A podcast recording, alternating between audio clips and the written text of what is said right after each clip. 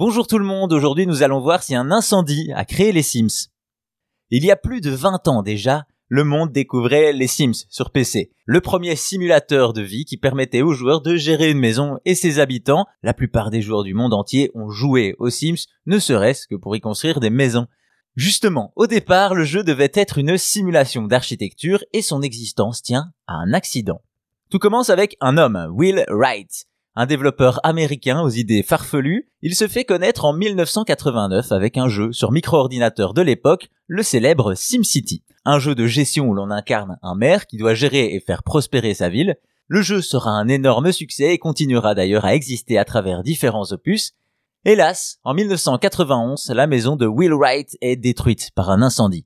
Il se surprend alors à s'amuser en imaginant les plans de reconstruction et d'ameublement de sa nouvelle bâtisse. La suite, vous la voyez venir, ça lui a donné l'idée de son prochain jeu, à savoir construire des habitations et les meubler librement. Il se lance donc dans le développement et son équipe trouve ça amusant, mais très vite répétitif, il propose alors une idée pour rendre l'ensemble plus vivant, intégrer des personnages qui noteraient leur qualité de vie dans la maison, et ainsi sont créés ces habitants virtuels, les Sims.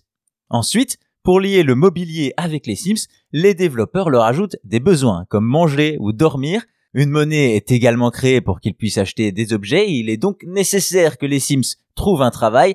Bref, très vite, la gestion du personnage prend toute la place et la construction de la maison devient secondaire.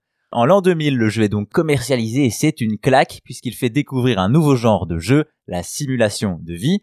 Cet immense succès va d'ailleurs fédérer tous les profils de joueurs et donnera naissance à des suites sous forme de disques additionnels, les fameux add-ons qui ajoutent du contenu, des objets, des métiers, des personnages, mais aussi les relations sociales et amoureuses, des animaux de compagnie ou même des tours de magie. Après, la série prospérera à travers de nombreux opus. Quoi qu'il en soit, les Sims ont marqué l'histoire du jeu vidéo alors que sans l'incendie chez leur créateur, le jeu n'aurait peut-être jamais existé.